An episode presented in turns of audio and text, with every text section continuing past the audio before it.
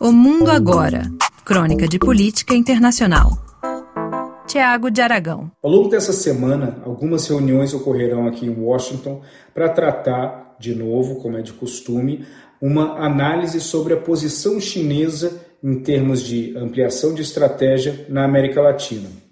O governo americano já faz isso há muito tempo para deixar mais claro, desde 2017 que tem reuniões periódicas que acontecem em várias áreas do governo americano, Departamento de Estado, Casa Branca, Departamento de Comércio, etc., para avaliar quais são os impactos das estratégias utilizadas pela China para aumentar sua influência na América Latina.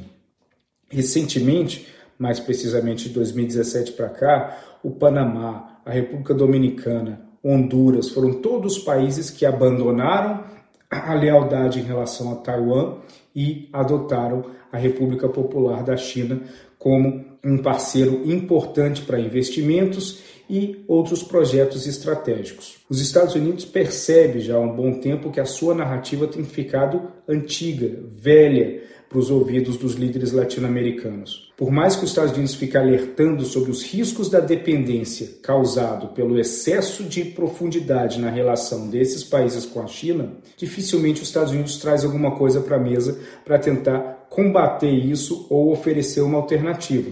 Essa dependência chinesa, ela tende a ser um problema para o futuro, mas não para o momento atual, principalmente para políticos latino-americanos que têm uma visibilidade curta e não estão muito interessados no que vai acontecer em 10, 15, 20 anos em seus países. Os Estados Unidos eles também enfrentam uma dificuldade que, ao contrário do governo comunista chinês, que pode simplesmente ordenar que suas empresas investam em algum país, mesmo que elas coletam perdas por parte desse no investimento mal feito, os Estados Unidos não têm a mesma capacidade como governo de forçar ou ordenar que as suas empresas tomem ações mais contundentes em um país ou outro. Tudo isso gera uma dificuldade muito grande para os Estados Unidos poder atuar na região e não mais manter, mas recuperar a influência que já foi hegemônica dos americanos na América Latina.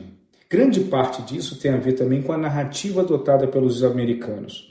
Enquanto a agenda propositiva chinesa ela é mais voltada para investimentos, para um relacionamento mais próximo, mesmo que muitas vezes as promessas de investimentos que os chineses fazem acabam nunca saindo do papel, pelo menos o teor da agenda ela acaba sendo mais positiva no ato de negociação com os governos latino-americanos. Já os Estados Unidos se prendem ainda à agenda negativa, voltada exclusivamente para a imigração ilegal, para narcotráfico, para problemas de corrupção, que acabam inibindo a capacidade desses países de desenvolverem outros tipos de acordo com os Estados Unidos. Acordos de livre comércio, alguns acordos de cooperação na área de educação, na área científica e tecnológica. Muitas vezes a tentativa de exercer algum tipo desse acordo com os Estados Unidos ou de criar algum tipo desses acordos se esbarram nas dificuldades que eles têm da interpretação de como funcionam seus próprios países. É comum que os Estados Unidos aleguem que um país ele ainda não é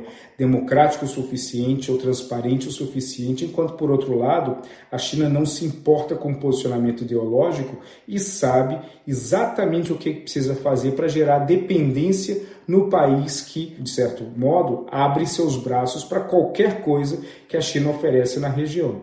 A Argentina é um exemplo muito claro de como a China ela foi capaz de estabelecer um elo de dependência tão profundo que hoje a China ela consegue obter diversas vantagens do governo argentino que dificilmente conseguiriam de outros países na América Latina. Os Estados Unidos não conseguem isso de uma forma, principalmente que remete ao que os chineses fazem. Dificilmente os Estados Unidos eles vão, com a estratégia atual deles ou ausência de estratégia, recuperar o terreno perdido. E a China na América Latina vai se tornando cada vez mais influente, cada vez mais soberana, e os países latino-americanos eles não percebem que cada vez mais as decisões tomadas em Pequim são muito mais importantes do que as decisões tomadas nas suas próprias capitais, porque dependência é assim. Traz um benefício a curto prazo, mas deixa em aberto o que pode acontecer a longo prazo. E os Estados Unidos não têm ainda o que fazer, não sabe o que fazer está perdido e a China sim vai nadando de braçadas.